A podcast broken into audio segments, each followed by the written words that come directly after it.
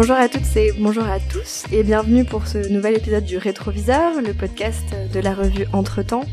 Aujourd'hui nous recevons euh, pour discuter avec lui de l'un de ses anciens articles l'historien Thomas Leroux. Thomas Leroux, bonjour. Bonjour. Vous êtes euh, chargé de recherche au CNRS, euh, vous êtes spécialiste d'histoire environnementale et notamment de l'impact de l'industrialisation sur l'environnement et de la manière dont les pollutions et les risques ont façonné nos sociétés. Euh, vous avez soutenu votre thèse à l'université Paris en 2007 euh, sous la direction de Denis Voronoff et cette thèse portait sur la naissance des nuisances et des pollutions industrielles entre la fin du 18e et le début du 19e et elle a été publiée en 2011 euh, chez Albin Michel sous le titre Le laboratoire des pollutions industrielles Paris 1770-1830. Et l'article sur lequel vous nous avez proposé de revenir aujourd'hui paraît justement cette même année 2011 euh, dans la revue d'histoire moderne et contemporaine. Euh, et cet article est intitulé Accidents industriels et régulation des risques, l'explosion de la poudrerie de Grenelle en 1794. Alors dans cet article, vous vous intéressez à un, événement qui a eu lieu le 31 août 1794 euh, à Paris et qui a vu donc l'explosion d'une poudrerie euh, militaire dans le quartier de, de Grenelle, euh, non loin des Invalides, entraîner la mort de plus de 1000 personnes. Et ce que vous faites dans cet article, c'est que vous revenez, et cela dans un, dans un souci du détail assez, assez exemplaire, donc vous revenez sur cet événement et sur ses suites.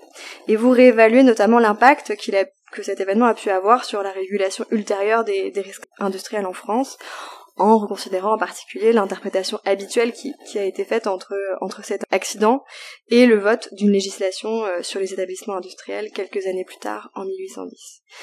Alors cet article, on l'imagine, est en quelque sorte un, prolongement de votre travail de thèse. Mais pourquoi avoir euh, finalement choisi de, traiter et de développer euh, cet incident, cet accident? Qu'est-ce qu'elle a de, si particulier, cette explosion en 1794 alors, tout d'abord, euh, bah, il faut dire que c'est le plus grave industriel de l'histoire de France, en fait. si on accepte l'effondrement minier de Courrières de 1906, qui était un effondrement purement minier, là, il s'agit réellement d'un accident industriel et euh, c'est celui qui a fait le plus de victimes. Vous avez parlé de plus de 1000 morts en fait. Euh, il y a 1600 victimes, dont 600 euh, morts environ. C'est très difficile de faire le décompte précis, mais euh, on peut approcher le, le, chiffre réel à, à, 600 morts environ. Mais c'est là que c'est intéressant parce que c'est aussi ce que vous retracez là-dedans, c'est les chiffres qui ont été jetés sur le moment, des chiffres énormes, etc. Et c'est justement l'intérêt de reprendre précisément les dossiers pour avoir un décompte deux, siècles plus tard, il était temps, mais, mais d'avoir un décompte quand même. Il était temps, c'était un étonnement en fait, parce que euh, donc euh, bon évidemment, je suis historien des risques industriels, donc cet événement m'intéressait. Euh, il m'intéressait aussi parce qu'il y avait des, des problèmes d'interprétation de cet accident sur la régulation euh, postérieure, on en parlera. mais l'étonnement qui, qui, que j'avais, c'était que cet accident n'avait jamais été réellement étudié alors même que ça se passe à Paris en 1794, euh, juste après la Terreur, donc euh, à des à un moment charnière de la Révolution française, et que des historiens de la Révolution française, il y a plusieurs générations qui sont, sont succédées, euh, des historiens de Paris, on en compte par dizaines voire par centaines, et en fait cet événement n'avait jamais été étudié d'un point de vue d'historien. Euh, son grand étonnement de, de constater cela en fait. Oui, parce que vous faites passer, en fait, vous consacrez la première partie de, de l'article euh, sur le traitement ou le non-traitement euh, de, de, cette question et vous montrez que finalement, en fait, euh, bah, cet épisode, il commence à, on commence à s'y intéresser bah, de manière assez, assez, assez récente, puisque vous dites que finalement, on a commencé à, à s'y intéresser bah, après euh, le fameux gros risque industriel disons de la période contemporaine euh, en France, c'est euh, après l'explosion d'AZF en 2001 et euh, les, les, mesures qui ont été prises en 2003 sur les risques industriels. Finalement, on a commencé à s'y intéresser juste au début des années 2000 quoi. Oui, on a commencé à s'y réintéresser en fait parce qu'en 1921, il y avait une thèse de Camille Richard qui avait déjà traité cette question en fait d'un point de vue historique, c'était le le récit le plus détaillé de cette explosion qui est qui, qui, avait beaucoup de lacunes euh, encore, mais qui allait euh, quand même euh, un peu plus loin que toutes les histoires qu'on pouvait trouver. Mais ce qui est intéressant, c'est qu'après 2001, effectivement, il y a un regain de, de, problématiques sur le risque industriel en France, et ça a amené certaines communauté de chercheurs ou des spécialistes du risque industriel à avoir une fausse interprétation de, de l'explosion de la poudrerie de Grenelle. Euh, donc après 2001, après 2001-2003, euh, 2003 parce qu'il y a eu une législation qui a suivi l'explosion d'AZF, hein, qui reprécisait certains termes de la régulation des établissements classés. Euh, il a été, euh, il a été euh, pendant plusieurs années euh, communément admis par certains spécialistes, spécialistes que les, les régulations des risques industriels, donc la loi de 1810, étaient euh, une conséquence directe de l'explosion de la poudrerie de Grenelle. 1794. Et euh, on pouvait lire dans euh, toute la documentation officielle des ministères de l'environnement, par exemple, mais aussi des organismes de gestion du risque comme l'INERIS, cette séquence et, et ce lien, ce lien causal très très explicitement, ce qui est une erreur. Euh, et j'avais déjà vu euh, durant mes travaux de thèse que c'était une erreur parce que ma thèse portait sur euh, finalement la, la, jeunesse de la loi de 1810. Donc je voyais bien que Grenelle n'était pas un paramètre important et même pas un paramètre du tout en fait. Et donc ça m'a amené à, à, essayer de trouver des sources nouvelles sur cette explosion pour établir déjà l'événement et puis les conséquences immédiates de cet événement. Alors, ce qui est très intéressant, si on entre un peu dans le détail de l'événement, c'est qu'on voit que, donc c'est évidemment de l'histoire euh, industrielle, enfin des, des, établissements industriels, de l'histoire de Paris, urbaine aussi, et en même temps c'est de l'histoire politique, parce que si on arrive au cœur de la chose, pourquoi est-ce que c'est une explosion qui fait autant de morts? Bon, Parce qu'il y a des gens qui y travaillent, mais aussi parce que c'est en plein milieu urbain. Et ce qui est très intéressant, c'est que c'est un truc d'histoire politique, ça, c'est-à-dire la, la, question de fond, c'est pourquoi est-ce que pourquoi est-ce qu'on irait bien mettre une poudrerie en plein milieu de Paris, euh, dans la mesure où il paraît relativement transparent que la poudre ça explose, que quand ça explose ça fait des dégâts, et mmh. que donc mettre ça en plein milieu de la ville la plus densément euh, habitée, disons, de France à l'époque, ça, ça paraît pas une idée de génie euh, sur le papier. Mais il y a des raisons euh, qui, qui ont trait à ça, qui sont évidemment à mettre directement en lien avec euh, bah, l'histoire politique de la Révolution, de la Terreur et plus généralement des guerres euh, révolutionnaires euh, au sens large. Oui, complètement. En fait, tous les scientifiques et les politiques en fait de l'époque savent très bien qu'une poudrerie, ça explose. Euh, historiquement, au XVIIIe siècle, il y a une quinzaine de poudreries en France et elles explosent régulièrement. En fait, elles font très peu de dégâts humains parce que on les construit à l'écart des habitations. Les bâtiments sont très séparés les uns des autres. C'est à la campagne, souvent le long d'une rivière parce que ça permet d'actionner des, des, pilons en fait pour triturer la poudre. Euh, et là, pour la première fois en fait, euh, on construit une poudrerie euh, en plein cœur de la ville, enfin en plein cœur de la ville, presque en plein cœur de la ville, hein, puisque c'est tout près de l'hôtel des Invalides à Paris. Euh, de manière assez adéquate, Exactement. Bah, en fait, la, raison était justement la proximité aussi avec euh, le monde militaire, hein, puisque c'était une poudrerie sous contrôle militaire. Alors, euh, deuxième aspect aussi, c'est euh, c'est l'hyperconcentration du nombre d'ouvriers, puisqu'en général, une poudrerie occupe une cinquantaine d'employés permanents. Après, avec des pics de production pendant les guerres, évidemment, puisque c'est la fabrication de poudre noire d'artillerie hein, qui, qui était concernée. Euh, mais euh, concentrer 2000 ouvriers comme ce fut le cas en fait dans cette poudrerie Grenelle, c'est tout à fait euh, anormal en fait dans l'histoire de la construction des poudreries, même euh, jusqu'à la fin du 19e siècle et l'abandon de la poudre noire. C'est une exception, euh, vraiment une exception. On en trouve aussi un cas en Inde à Ishapur. D'ailleurs, elle explose en 1790 aussi cette poudrerie en faisant beaucoup de morts, mais pour d'autres raisons en Inde. bon, alors là, la raison principale de cette construction, de cette méga construction dans, les, dans le mur des fermiers généraux. C'est évidemment lié à la guerre euh, révolutionnaire euh, de l'an 2. Euh, où en fait le gouvernement révolutionnaire a décidé de concentrer les moyens de production militaire dans Paris, parce que bon Paris était une ville assiégée, c'était euh, aussi une ville où il y avait beaucoup de main d'œuvre, et ça a été euh, le, finalement le, le lieu euh, de, de, ressources en termes de production pour l'industrie de guerre. Donc à côté de cette poudrerie, il y avait également une usine de raffinerie de salpêtre, hein, un des matériaux très importants, une des matières très importantes de la poudre noire, mais également la poudre noire, c'est du salpêtre, du soufre et du charbon. Et du charbon. Ouais. Donc euh, voilà, c'est si, si, on a les trois, on peut faire euh, tranquillement de la poudre. Voilà. Veut, quoi. Voilà. Euh, donc le soufre et le charbon étaient importés. c'est le salpêtre qui constitue la, matière la plus importante en fait de ce mélange. Par contre, le salpêtre pouvait être produit à Paris en fait. Puis il y avait une quantité assez importante d'ateliers de, de fabrication de canons, de fusils, alors que Paris n'était pas du tout une ville industrielle avant la Révolution française, et encore moins une ville d'industrie d'armes. Euh, là, la décision était politique. D'ailleurs, on l'appelait la manufacture de Paris. en fait, c'est un ensemble d'ateliers dispersés dans tout Paris et l'atelier le plus important, c'est cette poudrerie de Grenelle, en fait, une vraie manufacture.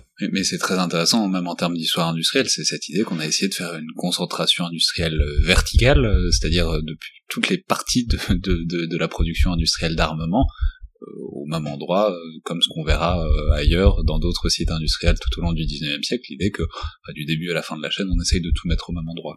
Exactement, on a même fait venir beaucoup d'ouvriers, des, des, dizaines de milliers d'ouvriers de, villes traditionnellement de fabrication d'armement, hein, comme Charleville-Mézières par exemple. Euh, plusieurs milliers d'ouvriers de Charleville-Mézières ont été réquisitionnés pour venir travailler à Paris dans ces ateliers.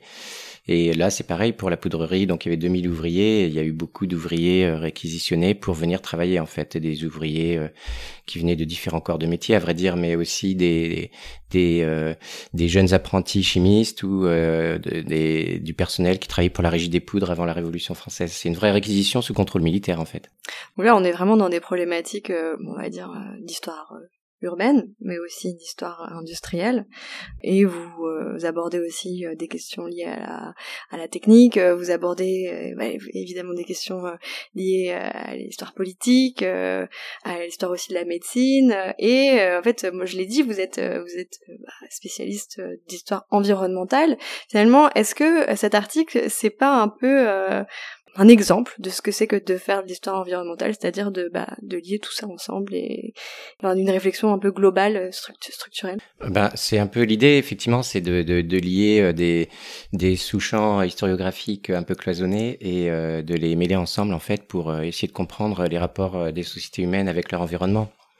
Euh, donc euh, là, en l'occurrence, ça, ça, éclaire les nouveaux rapports des sociétés face à la technique, euh, des, nouveaux, des sociétés face aussi à la maîtrise qu'ils peuvent avoir de, de contraintes environnementales très très fortes. Par exemple, je parlais des, des pilons qui étaient actionnés par les rivières, hein, un peu donc de l'énergie hydraulique jusqu'à la Révolution française. Ici, il y a l'adoption d'un procédé révolutionnaire, comme c'est intitulé à l'époque. Qui très bien de faire des procédés révolutionnaires de révolution. Personne ne sait vraiment de quoi on parle. Voilà. Très bien. Donc nouveau procédé de fabrication de la poudre. En fait, le mélange est le même, mais c'est la façon de d'aboutir à la poudre qui qui change. Et là, on s'affranchit des rivières. Euh, parce que ça beau être pas loin de la Seine, en fait, la Seine va pas du tout être euh, un système d'énergie. Euh, c'est plutôt au contraire l'énergie manuelle, puisque la, poudre est mélangée dans des tonneaux actionnés par des manivelles, donc avec près de 600 ouvriers qui mélangent la poudre. Et puis même ensuite, on fait venir 60 chevaux pour des manèges à, mélanger le, les tonneaux, à mélanger la poudre dans des tonneaux dans cette poudrerie. Et euh, il faut dire que euh, la direction euh, scientifique et politique de, de, la poudrerie était dans les mains des, des grands chimistes en fait de, de l'époque. Donc Lavoisier, c'est l'année où il a été guillotiné, donc il n'a pas pris part. Mais en fait, tout ce que Lavoisier a mis en place a été repris par ses, ses, collègues Berthollet, Chaptal, Monge et puis Carny, celui qui, enfin, qui était inspecteur de la régie des poudres et qui a lui, qui a réalisé en fait le le, le, caractère opérationnel de cette fabrique révolutionnaire des poudres. On a les plus grands chimistes en fait qui sont euh, qui sont là pour euh, pour en fait acclimater des nouvelles techniques euh, qui s'affranchissent de contraintes environnementales en fait. Et c'est là que c'est très intéressant, c'est que c'est il y a aussi une partie évidemment a posteriori de de construction de l'événement. Alors la notion d'événement en histoire c'est toujours un peu un peu difficile de savoir ce qu'est vraiment un événement, mais quand un truc explose en plein milieu de Paris et que ça fait plusieurs centaines de morts, on peut être d'accord que ça fait généralement un événement. Et pourtant, comme vous l'avez dit, c'est pas un, enfin, c'est pas un truc qui, qui me fait tant marre que, que ça. Enfin, on pourrait presque même dire qu'il y a une manière de le refouler euh, dans une certaine mesure. Et c'est là que ça rejoint l'histoire politique, parce que euh, ce que vous retracez très bien dans cet article, c'est que effectivement il y a un certain nombre de types qui sont un peu aux manettes euh, de tout ça et qui après vont avoir euh, des grandes responsabilités euh, politiques. Le premier, le principal d'entre eux, c'est probablement Chaptal, et que du coup, ben voilà, sans alors on pourrait gloser infiniment sur pourquoi est-ce que ça a sauté ou pas, mais en fait on n'en sait rien, on n'en saura jamais rien parce qu'une poudre, vous l'avez dit, ça saute. Mais cela dit, après, une fois que ça a sauté, il y a quand même une bataille de discours pour savoir pourquoi ça a sauté, est-ce que c'est du sabotage, est-ce que c'est de la mmh. négligence, et que bah il y a un entrepreneur de discours qui s'en mmh. sort bien et mmh. qui emporte le morceau là-dedans, et c'est Chaptal qui s'exonère un peu de sa responsabilité dans l'affaire. Ouais, complètement. Il y a une mémoire de l'événement qui est tout à fait fascinante en fait. Euh, parce que bah, c'est la relation qu'on peut tirer entre événements et structures aussi dans les sociétés. Comment un événement vient révéler ou bah, révéler l'état d'une société ou amorcer une nouvelle trajectoire en fait. et là, en l'occurrence, c'est vrai que c'est un événement très grave qui arrive donc au début de la convention thermidorienne avec des suspicions d'attentats.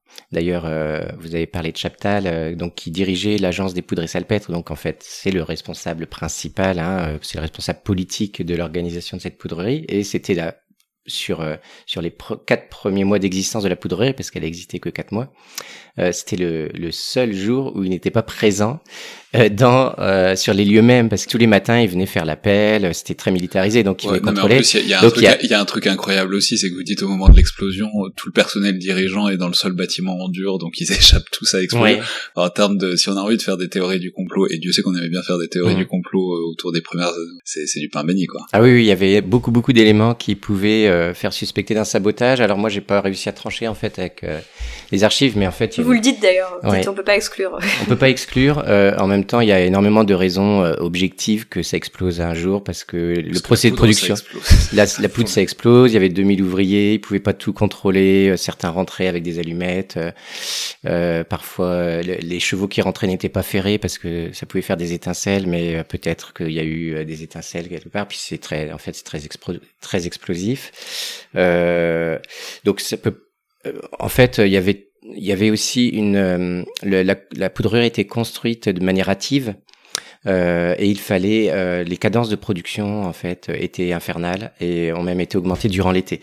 Donc euh, il y a aussi une conjonction d'éléments euh, matériels, réels qui qui qui font que en fait elle aurait pu exploser dix jours plus tôt, dix jours plus tard, sans que ce soit un sabotage. Et donc c'est tout à fait crédible que ce soit pas un sabotage. On Mais on résoudra pas ce problème. Entendu, par contre, il y a un truc qui est avéré, qui est le sens qu'on a donné ou plutôt qu'on n'a pas donné à, cette affaire-là notamment bah, sous l'initiative des types qui avaient le plus à y perdre et euh, tout à fait. Donc après voilà c'est la mémoire de l'événement et, et euh, les responsabilités en fait qui en ont été tirées parce que là il y avait des conséquences politiques énormes. Euh, bon en fait juste après euh, l'explosion de la poudrerie Chaptal il a fui Paris. Et c'est pas un complot, tout va bien. Voilà. et il est revenu trois ans plus tard, euh, au moment où, euh, enfin, avec le régime du directoire, en fait. donc, il s'était passé plusieurs années avec les vicissitudes politiques euh, que vous connaissez en fait, qui fait que euh, le directoire essaie de faire un peu une synthèse de différents courants euh, révolutionnaires. Il était et en fait, il il est revenu protégé par Berthollet. Euh, et là, ce qui est euh, vraiment très intéressant, c'est que euh, c'est la recherche des causes, en fait, parce qu'il y a eu plusieurs enquêtes parallèles, euh, enquêtes des commissaires de police, des juges de paix, et, et finalement, ces enquêtes, elles n'ont pas abouti, elles, ont, elles, se sont complètement assoupies avec les vicissitudes de la, de la Révolution. en revanche, le, finalement, le rapport qui va exonérer Chaptal de, de ses responsabilités, c'est un rapport de Cadet de, Cadet euh, à l'Institut de France en 1797, donc trois ans après l'événement, où euh, en fait il écarte lui la thèse du complot euh, et du sabotage, et en fait il, il considère que c'est euh, finalement l'imprévoyance ouvrière qui est la cause de ce euh, de cet accident, puisqu'il il note qu'il y avait des toiles d'araignée partout. Enfin donc c'est un vecteur de propagation de, des étincelles ou de, de flamèches. Les ouvriers étaient pas très disciplinés certains rentraient avec du tabac euh, pour fumer euh, en cachette pendant leur travail. Et donc euh, finalement, il, Cadet Deveau va parler un peu de fatalité, euh, ce qui est pas entièrement faux parce que vu les voilà comme on le disait tout à l'heure, vu la la façon dont ça a été construit, dont c'était mené, euh, ça finirait par exploser. Mais en fait, c'est des questions de responsabilité, de sécurité aussi qui qui auraient pu être soulevées, ce qui ne soulève pas. Et les et les académiciens euh, euh, adopte ce rapport et euh, finalement l'enquête n'est pas vraiment poursuivie. Alors parmi les académiciens, on a Japtal bien sûr, qui est lui-même académicien. Oui, c'est toute la dimension structurelle de la chose, c'est que finalement, euh, bah, la porosité entre milieu scientifique et milieu politique, elle est énorme parce que Chaptal, bon, bah, voilà, c'est un scientifique, mais en même temps ministre, premier ministre, c'est ça. Après, après, il est premier ministre du consulat, donc entre 1800 et 1804, c'est premier ministre et donc c'est lui l'autorité politique publique qui est en charge de la régulation des risques et même des pollutions, des risques industriels, puisque c'est le ministère de l'Intérieur qui gérait ces choses-là pendant le consulat. Et ce que vous avez l'air de me dire et, ce que vous montrez dans votre article, c'est que finalement c'est à ce moment-là que se crée cette, ce nouage particulier entre industrie, science et État? Est-ce que donc c'est ce moment-là, du coup, est-ce que c'est une spécificité révolutionnaire? Euh, en partie, oui. Euh, bon, évidemment, euh, les scientifiques ont toujours eu des relations avec le pouvoir politique suivant les périodes. En fait, hein. il n'y a pas que sous la Révolution française que ça a lieu. historiquement, on trouve souvent des conseillers, des experts auprès des pouvoirs politiques qui euh, ces, hommes politiques qui en tirent aussi le prestige d'être bien entourés. Euh, mais effectivement, euh, dans les années, à partir des années 70, en réalité, en France, les, les, milieux scientifiques se rapprochent énormément du, du monde politique. 1770, oui, notamment avec la figure de Lavoisier, hein, qu'on peut, laquelle on peut penser. Et sous la Révolution française, c'est exacerbé parce que les grands scientifiques sont appelés par le gouvernement révolutionnaire pour pour aider à la mobilisation militaire notamment Hein, parce que j'ai parlé de Berthollet, mais il y a Fourcroy, il y a euh, Guiton de Morveau, qui sont des grands chimistes aussi, qui, participent activement euh, à, l'effort de guerre. Ils sont d'ailleurs eux-mêmes, Fourcroy Guiton de Morveau, membres du comité de salut public à certains moments. Hein. Guiton de Morveau est le premier président du comité de salut public en 1793. Donc euh, effectivement, ça, ça avait été montré par d'autres historiens avant que le, les grands scientifiques euh, vont euh, vont être dans une forme de, de collusion, enfin en tout cas de proximité très forte avec le monde politique, et ça va les servir en retour puisque le monde politique va les protéger ensuite sous le directoire, sous le consulat, sous l'empire, et, et favoriser leurs intérêts, notamment les scientifiques qui vont se lancer dans des entreprises industrielles. Mmh. Alors ce qui est intéressant, c'est que donc non seulement c'est un point d'entrée vers l'histoire environnementale, l'histoire urbaine, de l'histoire politique, mais aussi c'est aussi un point d'entrée vers de l'histoire sociale, qui est assez fascinante puisque, euh, alors on peut dire souvent dans ce podcast, on aime bien envisager les prolongements d'un article. Et là pour celui-ci, vous nous avez envoyé euh, un prolongement qui est évident, qui est un deuxième article que vous avez publié euh, en 2014 dans le mouvement social avec Claire Barillet et Marie Thébault-Sorger, où c'est en quelque sorte, donc c'est toujours sur l'explosion de la poudrerie de Grenelle, mais c'est en quelque sorte l'aval de cette explosion, et c'est le traitement des victimes et les dossiers de traitement des victimes.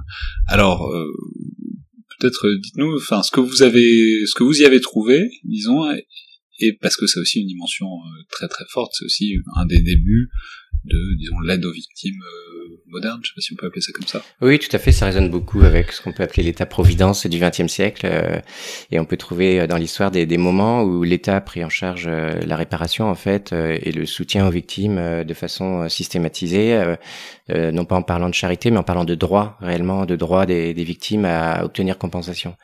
Donc là, ce qui était intéressant, en fait, c'est que il existe des sources, en fait, assez importantes sur l'explosion de la poudrerie de Grenelle, sur les dossiers d'indemnisation et donc les dossiers de, de compensation euh, liés aux victimes dans une série qui n'est euh, ni une série euh, liée à l'armée ni une série liée à l'industrie mais plutôt au secours public. Donc c'est la série F15 des archives nationales. Et là, il y a 30 cartons en fait qui concernent tous les dossiers individuels de, des ayants droit des victimes, euh, que ce soit les veuves euh, ou euh, eux-mêmes, hein, les, les, victimes eux-mêmes si elles sont seulement blessées.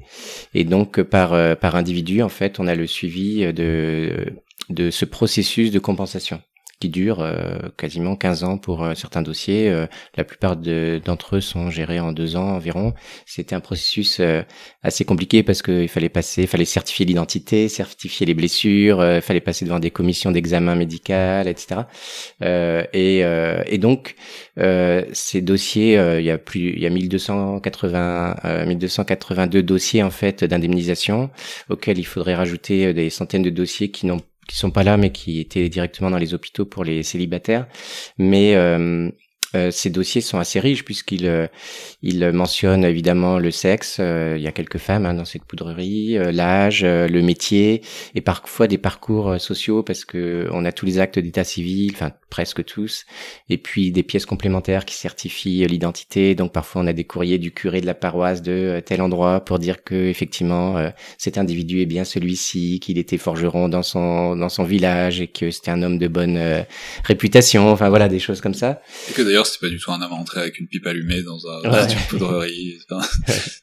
mais, mais alors ce qu'il y a de très intéressant, c'est qu'il y a une dimension euh, enfin, vraiment de fond sur l'aide aux victimes. C'est-à-dire ce que vous décrivez, c'est que bah, en cette période révolutionnaire, c'est le moment où on bascule d'un système à l'autre, c'est-à-dire un système d'ancien régime où bah, quand il y avait des victimes évidemment qu'on les aidait, mais c'était sur le modèle de la charité euh, chrétienne avec euh, les structures euh, chrétiennes qui s'occupaient de ça quoi à un modèle qui passe sur un truc bah, beaucoup plus public, beaucoup plus étatique, où bah, voilà, c'est pas pas la paroisse, c'est il y a des gens qui viennent enquêter, qui viennent faire des dossiers, qui viennent évaluer combien on doit à qui et voir si on l'a pas payé deux fois, etc.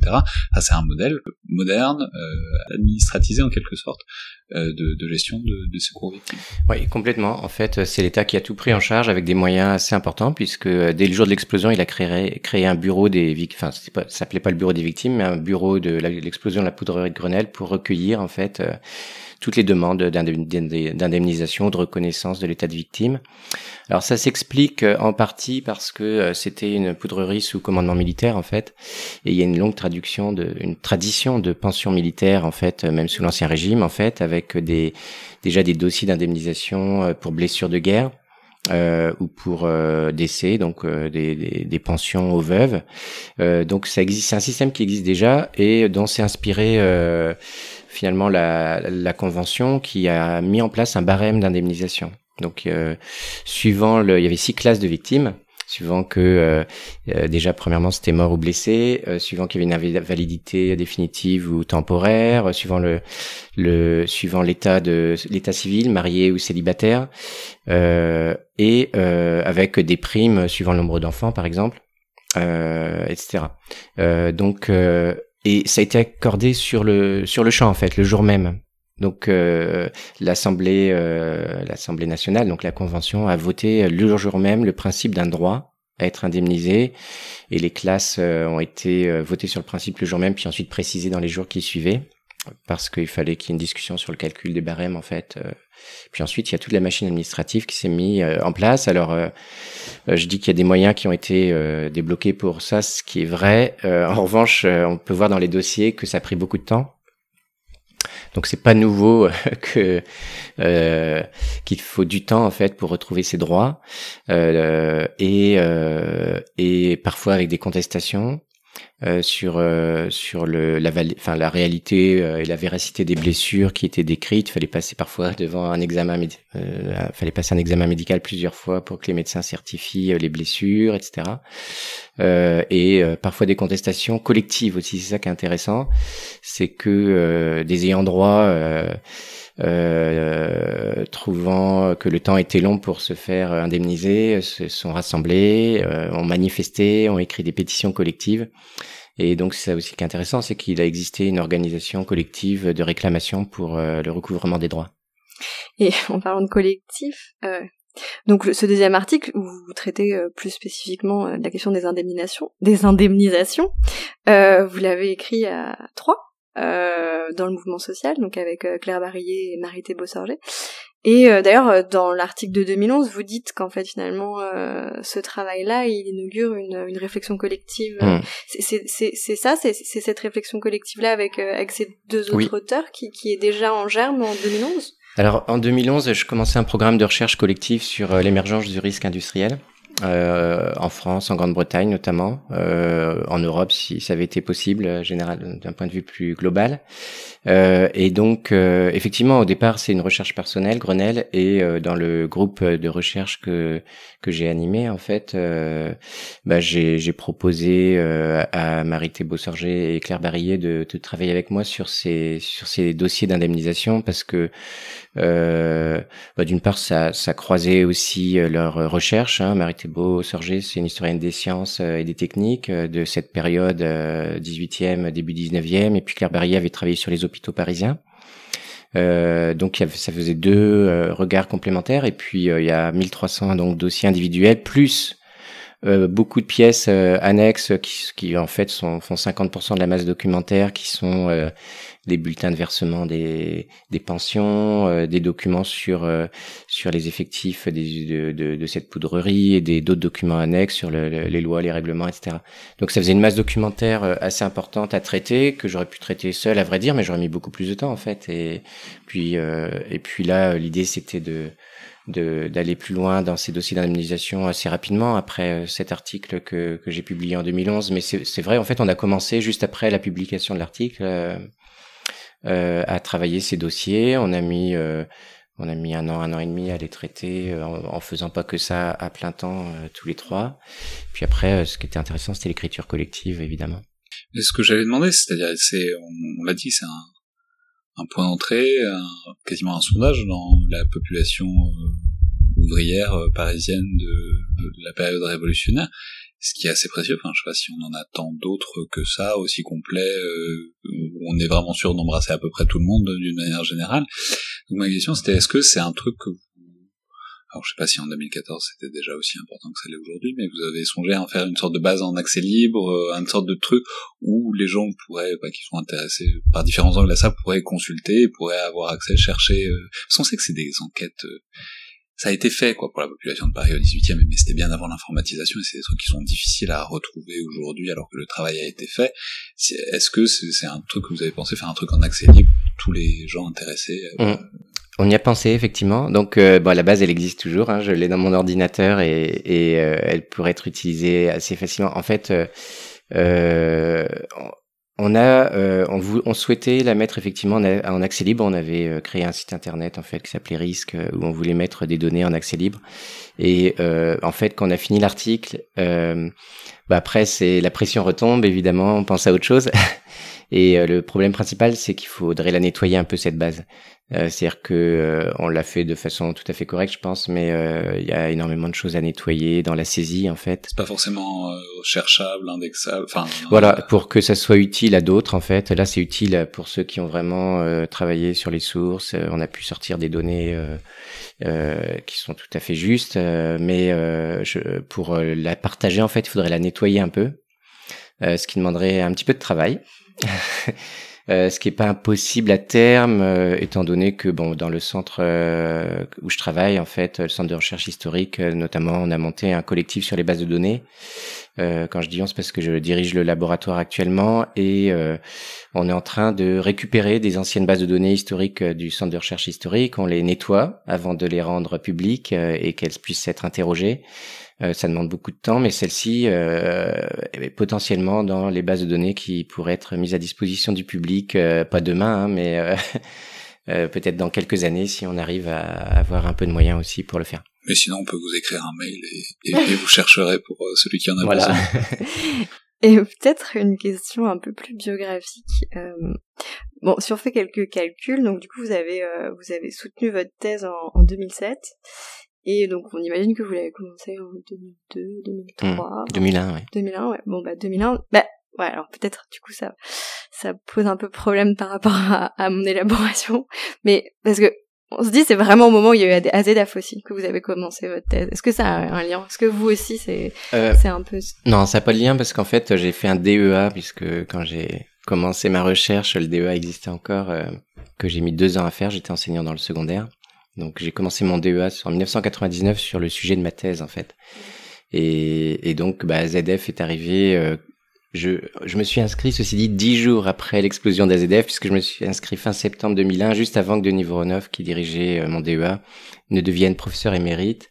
Donc comme je me suis inscrit la veille de son éméritas, il a pu continuer à me diriger en thèse, donc je me souviens très bien de la date pour cette raison. Donc c'est vrai que c'était dix jours après l'explosion de d'AZF, mais le sujet était déjà lancé en fait. Mmh. Euh, euh, mais évidemment, euh, ces questions de risque industriel, euh, c'est une question très contemporaine. J'ai beaucoup été sollicité après l'accident de Lubrizol mmh. en 2019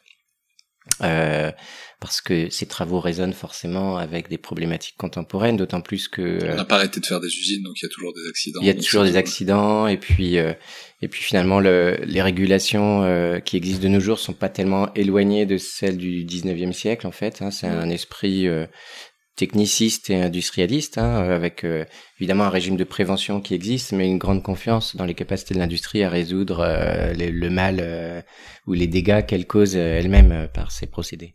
Oui, d'ailleurs, Lubrizol, mais moi j'ai aussi pensé à l'ouvrier qui rentre avec sa pipe et la braise qui tombe. J'ai pensé à Notre-Dame aussi. il y a des, il y a des, pas mal de passerelles. Ah, très bien, bah, merci beaucoup Thomas Leroux. Donc je rappelle euh, le titre de les, titres de ces deux articles. Euh, le premier, c'est donc Accident industriel et régulation des risques, l'explosion de la poudrerie de Grenelle en 1794, paru dans la RHMC, la revue d'histoire moderne et contemporaine en 2011 et le second, coécrit avec Claire Barillet et Marie Thébault-Sorget. C'est Grenelle 1794, secourir, indemniser et soigner les victimes d'une catastrophe industrielle, alors révolutionnaire, dans le mouvement social en 2014. Merci beaucoup. Merci à vous. Merci.